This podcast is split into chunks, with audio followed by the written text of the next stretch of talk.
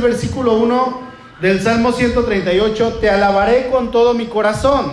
Delante de los dioses te cantaré salmos. Me postraré hacia tu santo templo y alabaré tu nombre por tu misericordia y tu fidelidad, porque has engrandecido tu nombre y tu palabra sobre todas las cosas. El día que clamé, me respondiste, me fortaleciste con vigor en mi alma. Te alabarán, oh Jehová, todos los reyes de la tierra, porque han oído los dichos de tu boca. Y cantarán de los caminos de Jehová, porque la gloria de Jehová es grande, porque Jehová es excelso y atiende al humilde, mas al altivo mira de lejos. Si anduviere yo en medio de la angustia, tú me vivificarás. Contra la ira de mis enemigos extenderás tu mano y me salvará tu diestra.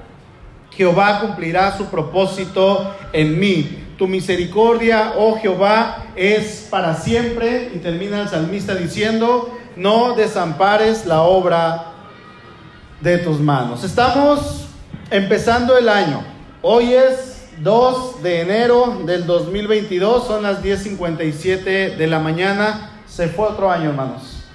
Se fue otro año y estamos recién empezando uno nuevo y en, en este inicio de año creo yo que si no lo hemos hecho, a lo mejor hoy, ahorita, en este momento, es una buena hora de dedicarlo al Señor. Quizá la noche anterior, el día viernes para amanecer el sábado, a lo mejor de alguna manera usted tenía pensado dedicarlo al Señor, pero por estar con la familia, por estar con los amigos, por estar ahí a lo mejor dando el grito de año nuevo o por cualquier otra cosa, se le pasó decirle, Señor, gracias por este tiempo, por este año y a lo mejor levantar una oración a Dios. A lo mejor lo único que dijo fue, gracias Dios por este año que, que pasó y gracias por este año que comienza. Sea como sea, hermano, déjeme decirle que yo estoy seguro que este año que comienza, 2022, usted se ha propuesto ser mejor que el 2021. Yo quiero pensar eso, que usted se ha propuesto dejar a lo mejor algunas cosas que le estorbaban, ¿verdad? Y a veces tenemos planes y hacemos planes en cuanto al Señor y, en cuanto a su iglesia. Probablemente usted ya, ya haya hecho algunos planes que involucren a Dios y hoy en nuestro primer domingo del año, parte de los planes que usted tiene probablemente es no dejar de congregarse durante todo el año o comenzar a congregarse. Quizá usted ya ha planeado y dice, bueno, no solamente voy a asistir los domingos, sino voy a ir los jueves también al estudio bíblico, o a lo mejor dice, ya voy a ir a mujeres, o los matrimonios dicen, este año vamos a comenzar a ir a matrimonios. Quizá usted, hermano, se haya propuesto leer toda la Biblia en este año y no dejar la lectura a medias como lo hizo el año pasado. ¿Verdad? Yo no sé, ni, ni, se rían porque a lo mejor se van a delatar solos. Quizá usted se haya propuesto el evangelizar a una persona presentándole a Cristo. Y no solamente esto, sino que aparte de evangelizarlo, disipularlo y traerle un crecimiento en el Señor. Quizá usted se haya propuesto comenzar a servir en alguno de los ministerios dentro de la iglesia o haya dicho en su corazón eh, o el Señor haya puesto en su corazón iniciar un nuevo ministerio. Yo no sé, eso es en cuanto a la iglesia y eso es en cuanto a su amor con el Señor, que a mí en lo personal me gustaría que de todas estas que mencioné, por lo menos usted esté en dos, ¿verdad? Dos de estas estén en sus propósitos para hacer algo en este año en cuanto a la iglesia y en cuanto al Señor. En cuanto a lo familiar, en cuanto a lo personal, lo marital, esa relación de padres e hijos, lo laboral, lo económico, también puede haber planes. Y creo que todos hemos hecho planes. Bajar de peso ese es el primerito que ponemos en la lista y es el primero que rompemos, ¿verdad? Todavía no acaba enero ya rompimos y bueno, hasta el otro año. Enero del 2023 vuelvo a comenzar. ahorrar. ¿Quién se ha propuesto ahorrar? Esta es otra, ¿verdad? Salir, ahora sí, ahora sí salir de vacaciones. Y no que me den mi semana, mis 10 días de vacaciones en el trabajo y quedarme en casa a trabajar. No, ahora sí quiero salir. Alguna otra parte. Ser un mejor esposo, ser una mejor esposa, ser un mejor padre, ser una mejor madre, comprar un carro, pagar el carro que compré, eh, obtener mi casa o terminar de pagar mi casa que debo, estudiar aquello que dejé inconcluso o empezar, algunos pueden decir, a estudiar una carrera nueva. Voy a estudiar ahora sí lo que tanto he tenido ganas de hacer. Los jóvenes pueden comenzar a orar intensivamente por la sierva ¿verdad? Señor, muéstrame quién es la siervita que tienes para mí o las chicas, ¿verdad? Buscando y orando por su idóneo también. Señor, este año comienzo a orar de una manera intensiva. Los jóvenes ser un mejor hijo y podríamos agregar, hermanos, muchísimas más cosas que todavía nos faltan. La pregunta aquí es, ¿cuántas vamos a cumplir realmente? ¿Cuántas?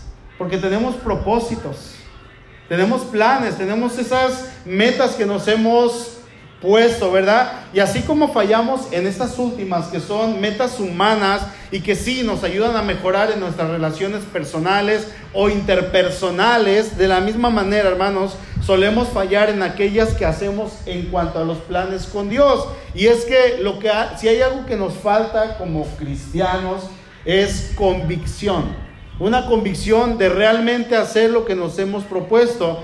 Pero déjenme decirles, hermanos, que podremos hacer esta lista y agregarle otras 20 cosas más, 30 puntos más. Pero si en primer lugar en nuestra vida no está el Señor, si Él no está en medio de nosotros y en nuestros planes, hermano, todo lo que hagamos va a resultar un tremendo fracaso. Absolutamente todo. Dice Mateo 6:33, mas busquen primeramente el reino de Dios y su justicia y todas las demás cosas. Dice, todas estas cosas las serán añadidas. La pregunta es, ¿en dónde hemos puesto al Señor en nuestros planes en este 2022? ¿Dónde está Dios? Porque según lo que este verso nos está diciendo, es que si usted no pone a Dios en primer lugar, hermanos, todo lo demás no tiene caso. Si usted no pone al Señor en primer lugar en el trono donde Él debe de estar, todo lo que usted haga va a resultar ser un fracaso, porque la realidad es que queremos que todo nos salga bien. ¿Quién quiere eso? Yo. La realidad es que queremos que el Señor bendiga todo lo que hacemos. ¿Quién quiere eso? Yo también lo quiero, pero no queremos meter al Señor. O resulta que como estamos tan acostumbrados a no meter, a no involucrar a Dios en mis planes, eso me cuesta mucho trabajo. Me cuesta demasiado trabajo ponerlo en primer lugar. Yo no dudo, hermano, que todos los que estemos aquí realmente amemos al Señor y querramos hacerlo mejor y agradarle, pero si usted y yo no estamos acostumbrados a involucrar al Señor dentro de nuestros planes, hermano, nos va a costar mucho trabajo. Va a ser muy difícil, pero no es imposible. Amén. Ahora, volviendo al Salmo, el salmista, que es el rey David, está dando una acción de gracias a Dios por todo lo que Dios ha hecho en su vida y cómo Dios le ha mostrado esa fidelidad a través de todas las circunstancias que él ha tenido. Y él agradece a Dios por esos beneficios recibidos y David sabe que Dios va a seguir obrando en todo tiempo. Así es que este hombre comienza a expresar su confianza en esa continuidad y en esa presencia de Dios y en esa fidelidad de parte de Dios para la vida de David. Él sabe que Dios ha estado ahí, sabe que Dios estaba en ese momento con él y sabe David que Dios iba a estar en el futuro con él porque su Dios, el Dios del cual David está escribiendo, es un Dios fiel. Es el Dios que nunca deja de ser fiel. Así es que cuando Él mira lo que Dios ha hecho en su vida, Él comienza a elevar esta oración, esta acción de gracias al Señor. Y vamos a ver tres cosas en este salmo de parte de David. Dice el versículo 1, te alabaré con todo mi corazón.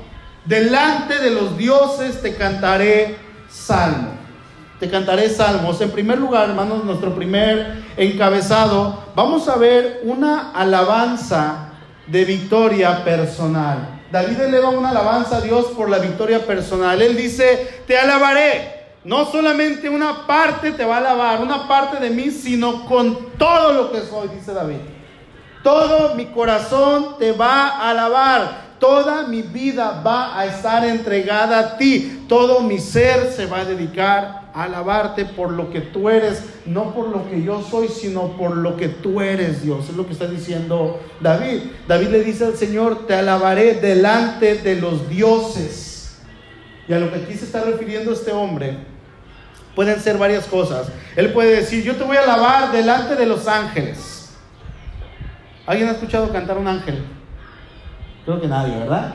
Yo quiero pensar, imaginen la, alabanza que vamos a tener ahí arriba, en la eternidad.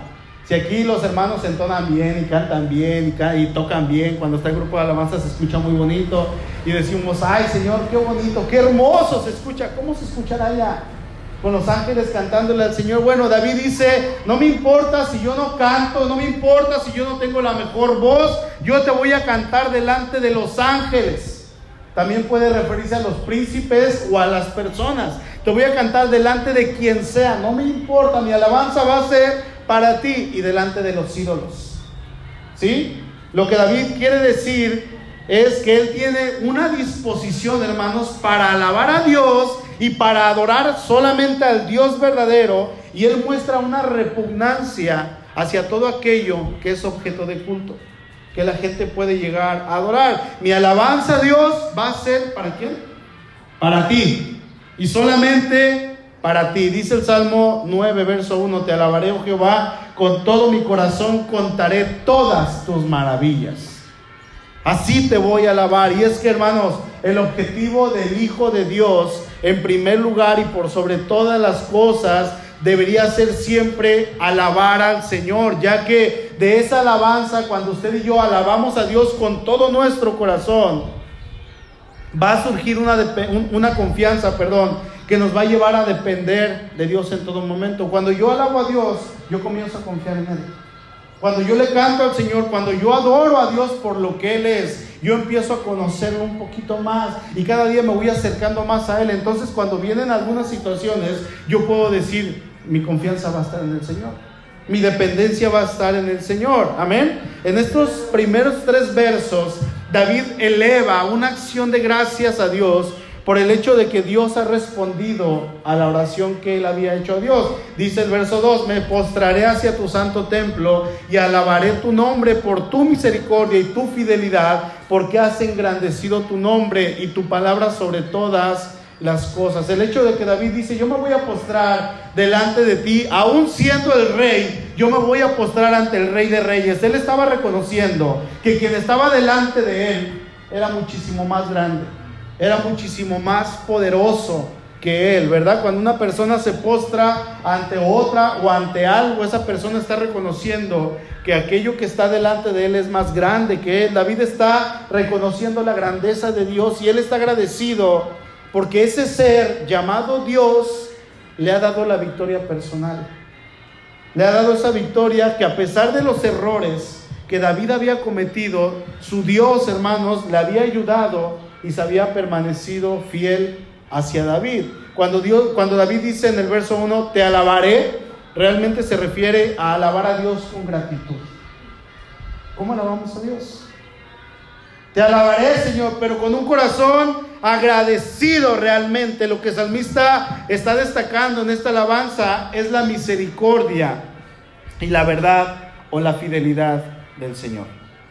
Él está destacando esto, por eso dice en el verso 2, y alabaré tu nombre por tu misericordia y por tu fidelidad. Yo reconozco, dice el rey, yo reconozco lo que has hecho en mí, Dios. Yo reconozco que eres en verdad misericordioso y que nunca fallas. ¿Cuánto reconocemos que Dios es misericordioso? ¿Cuánto reconocemos que Dios es verdad? Decía ahorita el hermano Luis, el único que se atrevió a decir, ¿verdad? Yo soy el camino, fue Jesús. Yo soy la verdad, fue Jesús. Yo soy la vida, fue Jesús. Nadie más más que nuestro Señor. Verso 3, el día que clamé, me respondiste, dice el rey. El día que clamé me respondiste, me fortaleciste con vigor en mi alma. Hermano, Dios va a responder de muchas maneras, ¿verdad? Siempre que vamos a ver la respuesta de Dios va a ser a veces de diferentes maneras. Aquí Dios no solamente libertó a David y le dio la victoria, sino que dice David, renovaste mis fuerzas. Señor, renovaste mis fuerzas. Cuando vemos de parte de Dios que Él nos da la victoria, eso nos va a fortalecer. Eso nos va a llevar a que nuestra confianza en Dios aumente y que nuestro espíritu se renueve. Porque yo sé con quién estoy hablando, yo sé quién es el que me está respaldando en ese momento, ¿sí? Ahora, vamos a ver de parte de David que hace él una alabanza de su alabanza, de esta acción de gracias, algo muchísimo más grande. Dice el verso 4, te alabarán, oh Jehová, ¿quién es? Todos los reyes de la tierra, porque han oído los dichos de tu boca. Y con eso entramos a nuestro segundo encabezado. Vamos a ver de parte de David una alabanza universal a Dios. En la primera fue una alabanza personal. Ahora David eleva una alabanza universal. La mención de reyes en este salmo es uno de los detalles que pueden indicar el aspecto real de este salmo. Para David, hermanos, no era suficiente el hecho de querer alabarlo a él solamente, sino que David quiere en su corazón que todos los reyes de la tierra alaben a Dios. David quiere que todo el mundo alabe al Señor. Fíjense que los salmos eh, en ocasiones nos van a mostrar una visión misionera. ¿Sí? Nos van a mostrar ese plan redentor de Dios. El motivo principal de todos los salmos es que todo el mundo alabe a Dios. Es que todo el mundo glorifique al Señor. Incluso algunos salmos dicen, ¿verdad? Te van a alabar y los árboles van a levantar palmas. otros versículos. Es que todo el mundo, que todo en esa tierra alabe al Señor. Para eso la gente necesita escuchar la palabra de Dios. Que ese es el gran desafío que nos muestra el Nuevo Testamento. Y es el gran desafío que usted y yo tenemos hoy en día. Ir a anunciar las buenas nuevas de salvación allá afuera. David sabe que su alabanza individual no es digna de la grandeza de Dios. ¿Sí? Él sabe eso, es por eso que él visualiza todos los gobernantes de la tierra clamando al Señor y alabando al Señor. Y les digo algo, David quería eso, pero esto es algo que nunca sucedió en el Antiguo Testamento, nunca. Vayan buscando el Salmo capítulo 2, por favor, no me pierdan el 138. Salmo 2.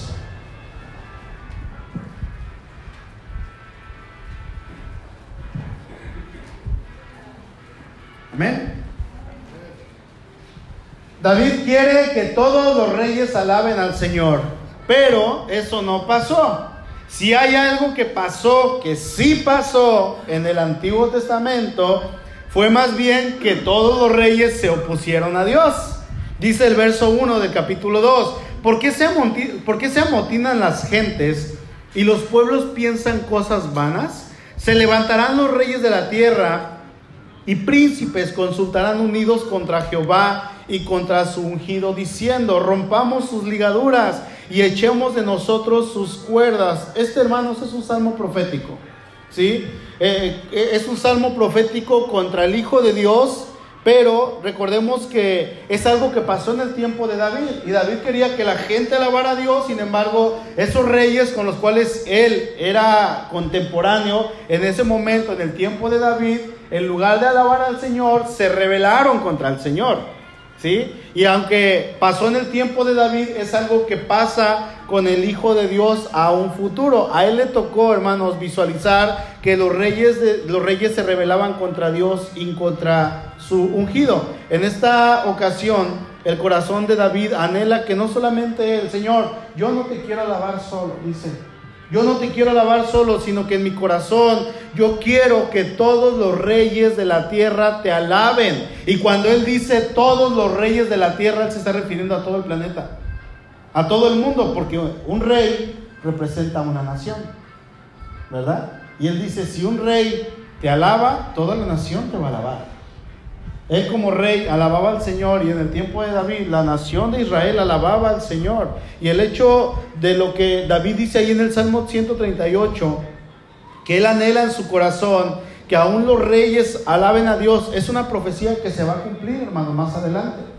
Apocalipsis, se lo leo yo, Apocalipsis 21, 24, dice, las naciones caminarán a la luz de la ciudad y los reyes del mundo entrarán en ella con toda su gloria.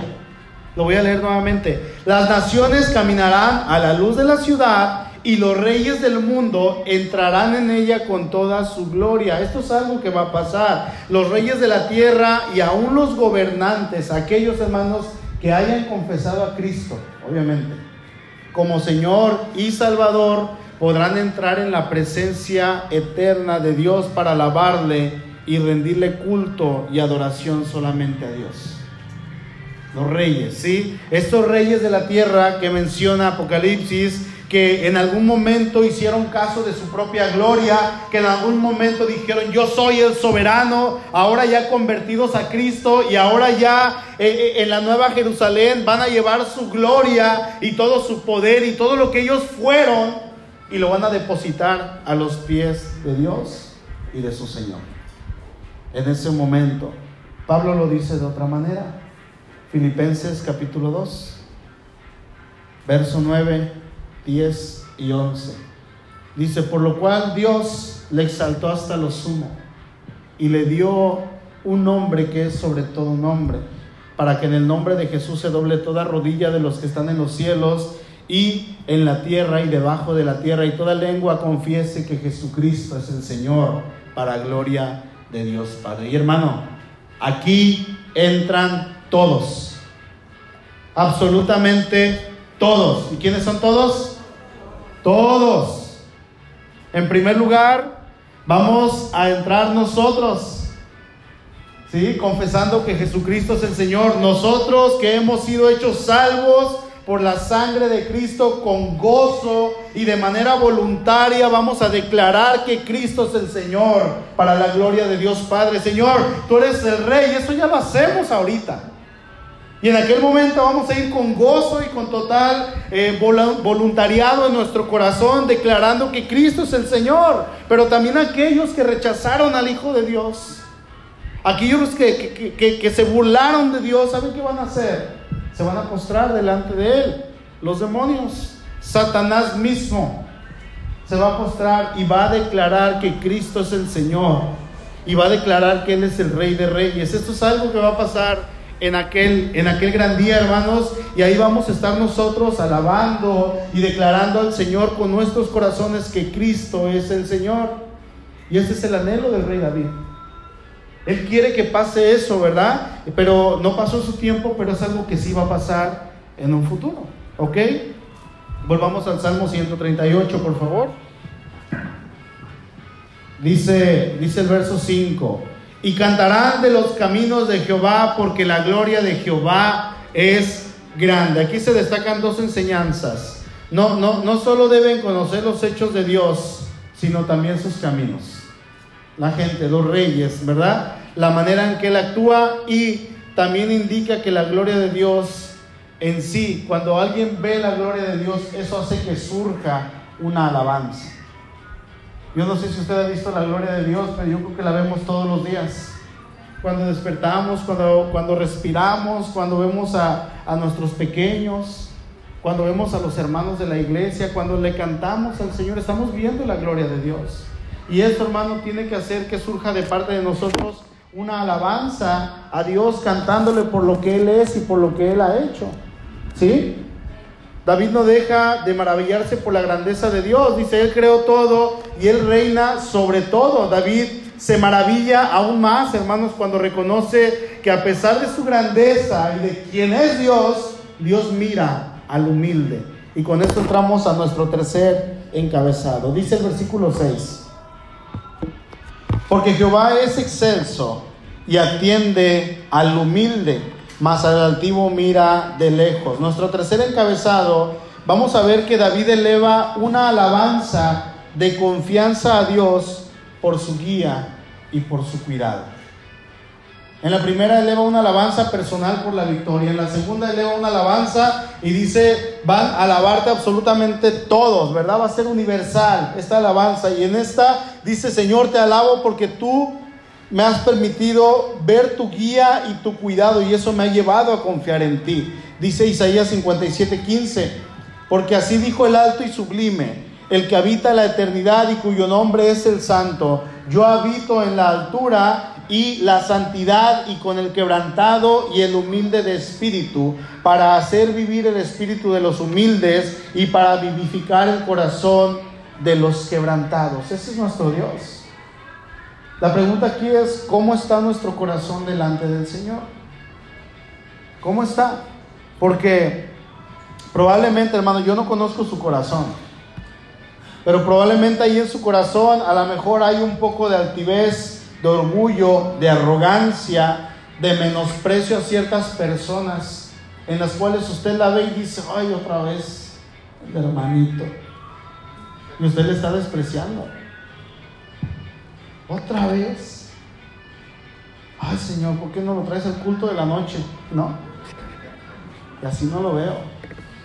Otra vez el pastor. A lo mejor hay cierto desprecio, hermano, qué sé yo, pero es algo que no debe de estar en el corazón del Hijo de Dios, porque eso es algo que Dios rechaza. Dios no lo aprueba, incluso eh, eh, Él aborrece en su palabra el altivo, el arrogante, porque si Él, siendo el Dios todopoderoso, no lo hace, ¿por qué habríamos de hacerlo nosotros? Porque nosotros en ocasiones nos comportamos de esa manera. Dice el verso 7 y 8, si anduviere yo en medio de la angustia, tú me vivificarás contra la ira de mis enemigos, extenderás tu mano y me salvará tu diestra. Jehová cumplirá su propósito en mí. Tu misericordia, oh Jehová, es para siempre. No desampares la obra de tus manos. Este salmo termina con una confianza completa de parte de David en Dios y dice, tú vas a completar lo que has dicho que vas a hacer en mí. Tú vas a hacerlo, tú me estás guiando, yo por eso confío en ti. Y con esto nosotros podemos recordar a la perfección Filipenses 1.6. ¿Qué dice?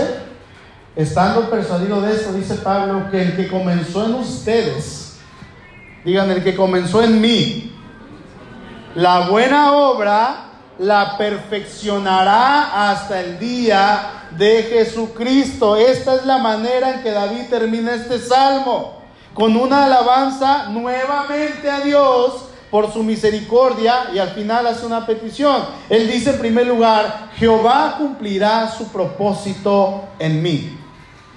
¿A qué propósito podríamos pensar que David se está refiriendo, hermanos? Se los voy a decir de una manera resumida. ¿Se los digo? Dios ha de cumplir sus propósitos en sus hijos. Así de simple. No, pero chécale, hay que escarbarle el propósito teológico de Dios en la vida de David. Dios cumplió su propósito en David. Y Dios, hermano, ha de cumplir su propósito en usted. Ahora, ¿cuáles son esos propósitos para usted? Prosperidad. ¿Cuántos dicen amén? riqueza, el terminar con nuestros enemigos. Enemigos, entiéndanse aquellos que te caen mal. Señor, acaba con mi jefe.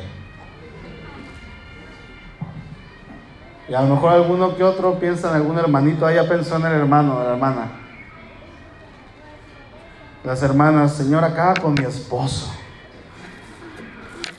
O los hermanos, Ahí te va mi esposa, Señor.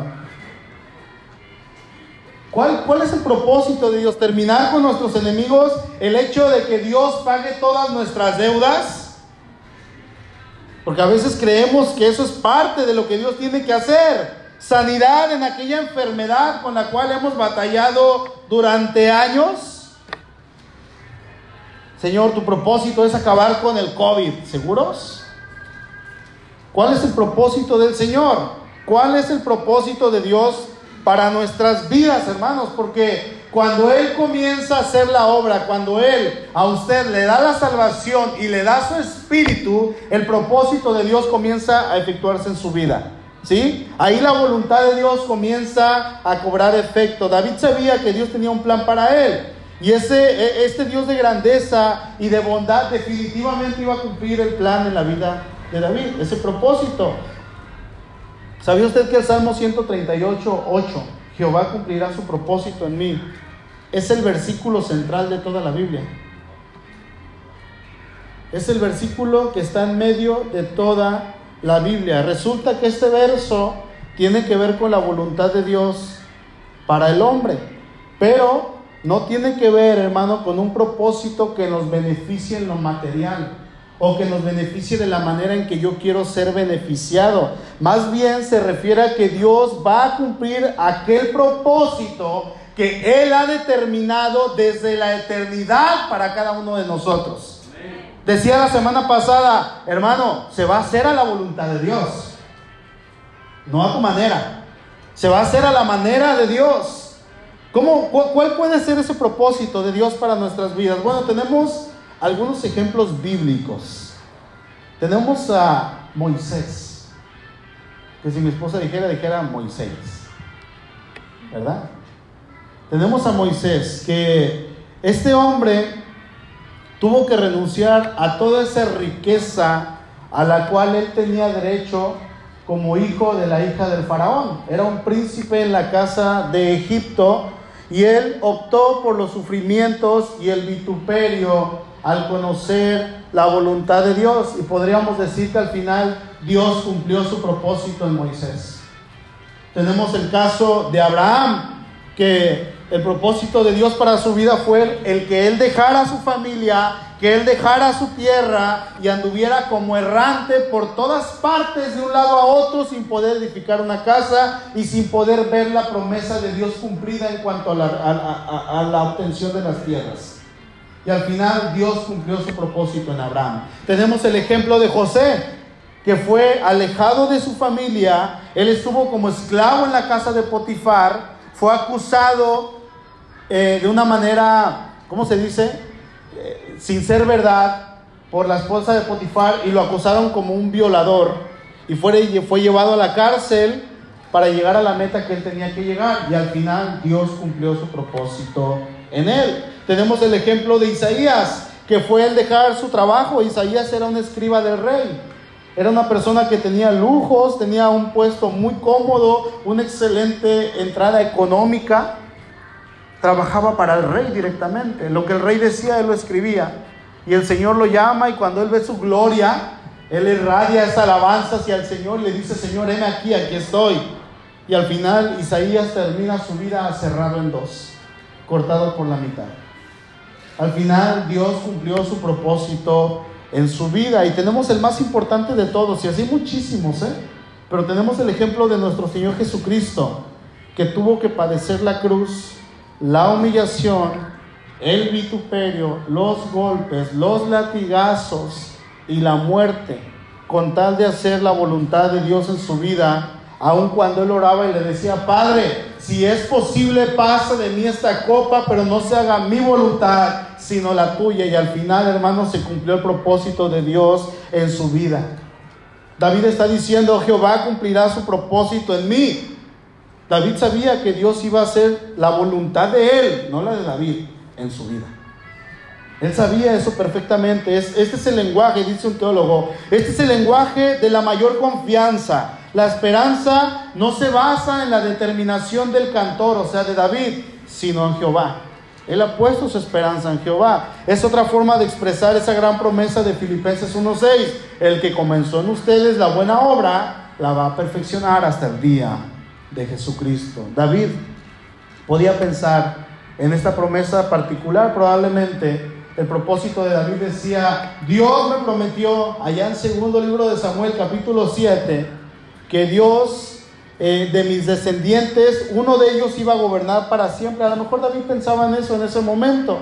Y esa promesa la vemos cumplida en Jesucristo, en el Mesías, en el Señor. Hermanos, sé y estoy convencido de que Dios tiene un propósito para cada uno. Él nos ha llamado, Él nos ha hecho sus hijos y Él tiene un plan eterno que cumplirá a través de nosotros. Y uno de los propósitos principales que tenemos ahora, que usted y yo le conocemos, es darlo a conocer a los que no le conocen. ¿Sí? Uno de los propósitos es glorificar su nombre, es vivir para Él, es dar testimonio de quién es el que vive en nosotros, es hacer discípulos, es vivir en santidad, es realmente portarnos como hijos de Dios. Soy cristiano, pues me porto como cristiano. ¿Sí? Es realmente eso. Llegó hace unos días un vecino ahí por la casa. Y es una camioneta grande, tipo van de iglesia. Y enfrente decía, Jesucristo es el Señor, bla, bla, bla. Y atrás decía unos salmos. Y dije, ay, son hermanos. Y ya se bajan, yo salí a lavar la camioneta, estaban ahí dando vueltas en la calle, caminando, y oye, ¿no has visto a fulano de tal? Es un vecino de aquí, venimos a visitarlo. Le digo, ah, sí, lo vi por allá y andaba por tal lado, le dije. Y, y ese, esa persona me dijo una vez, si algún día me buscan, aquí me vas a encontrar. Y yo tengo el teléfono. Ay, pásamelo, me dice, es que es un hijo de su quién sabe qué. Y empezó con groserías y con groserías y más groserías. Y dije, este no es hermano. Dije, a lo mejor se vino de otra parte de donde viene y, este, y quiso como que escaparse, ¿verdad? De esos hermanos fugitivos. Allá voy a hacer lo que nadie me va a ver que voy a hacer. Y ya siguió hablando, le pasé el número y en cuanto llegó su familiar lo abrazó y empezaron a decir groserías y vamos a echarnos unas cervezas y ahorita nos emborrachamos. Yo no sé si era cristiano, no pude hablar mucho con él, porque no sé qué hubiera pasado, ¿verdad? Pero a veces decimos, somos cristianos y nos portamos completamente distinto a lo que somos. Hermano, el propósito es que cada día que pase sobre esta tierra, usted y yo podamos parecernos más y más a nuestro Señor Jesucristo. Ese es el propósito de Dios. Así es que el Hijo de Dios va a querer vivir para su Señor y parecerse más a Él cada día que pasa sobre la tierra. Así como dice Efesios 4:13, hasta que todos lleguemos a la unidad de la fe y del conocimiento del Hijo de Dios, a un varón perfecto, a la medida de la estatura de la plenitud de Cristo. Cuando nosotros, hermanos, vivamos de esta manera, créanme, todo lo que venga de parte de Dios todo, aún la tribulación, el dolor, la prueba, lo vamos a ver en ese plan eterno y en ese propósito perfecto de parte del Señor para sus siervos. Y vamos a decir confiadamente, el Señor cumplirá su propósito en mí. Amén. El Señor cumplirá su propósito en mí. David termina diciendo, y terminamos este salmo en el verso 8, tu misericordia, oh Jehová, es para siempre no desampares la obra de tus manos. Recuerda, hermano, Dios está con usted. Si Él estuvo con usted este 2021, este 2022, Él va a estar con usted y Él le guía y Él le protege. Él va a cumplir ese propósito. No le va a desamparar porque, le digo algo, usted fue comprado a precio de sangre. Y no fue cualquier sangre, no fue la mía o la de William, no fue la sangre del Hijo precioso y eterno de Dios, Cristo Jesús. Si este año que pasó fue de alguna manera difícil, bueno, este año probablemente se vuelva más difícil. Pero algo seguro, y lo comentaba ahorita el hermano Luis, Dios va a estar con nosotros, Dios va a cumplir su propósito en nuestra vida. Simplemente es estar con esa disposición y decirle, Señor, aquí estoy, haz en mí tu voluntad, soy la obra de tus manos, por lo tanto yo dependo de ti. Amén. ¿Le decimos eso al Señor? Vamos a ponernos de pie, por favor. Y vamos a orar. Padre, gracias. Señor, gracias nuevamente por este año que pasó. Este año que terminó, aprendimos muchas cosas, quizá algunos nos dimos topes en la pared, quizá algunos a mala manera hemos aprendido tantas cosas, otros en obediencia hemos visto tu bendición y hemos aprendido más cosas. Ahora, Señor, queremos dedicarte este año este 2022, Padre, queremos hacer tu voluntad, anunciarte, vivir en santidad, vivir para ti. Señor, que podamos ver tu propósito en nuestra vida, tu propósito cumplido. Platica con Dios ahí en tu lugar, hermano. Gracias, Padre, porque a través de todo este tiempo, tú has estado con nosotros. Señor, no desampares la obra de tus manos, como dice este salmo. No nos desampares.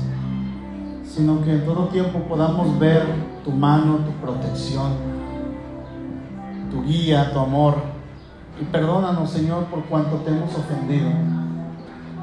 Si hay alguien aquí hoy, ahí en tu lugar, sigue orando, por favor. Si hay alguien aquí hoy que venga a este lugar y venga sin Cristo,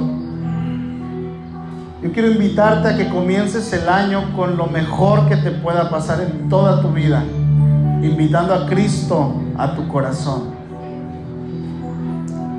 ¿Qué es lo que tienes que hacer? Pedirle perdón. Señor, perdóname por esa vida que he llevado. Perdóname porque te he fallado, porque he pecado contra ti. De diferentes maneras he mentido. He jurado tu nombre en vano, he codiciado a la mujer de mi prójimo, he codiciado lo que tiene mi prójimo. Y con esto yo ya rompí toda la ley y soy un candidato perfecto para ir al infierno. Sin embargo, he escuchado que tú has enviado a Jesucristo para salvarme, para limpiarme. Y Él es esa garantía por mis pecados. Él es el que pagó ya en esa cruz. Quiero pedirte perdón, Dios. Si no conoces a Dios, pídele perdón. Dile, perdóname. Cambia mi vida, transfórmame. Aquí estoy, Señor. Entra a mi corazón, Espíritu Santo, y hazme tu Hijo. Señor, aquí estamos. Gracias por tu palabra. Te agradecemos porque hasta este momento tú has sido bueno, tú has sido fiel, tú has estado con nosotros. Te alabamos Dios y te exaltamos en el nombre poderoso de nuestro Señor Jesucristo.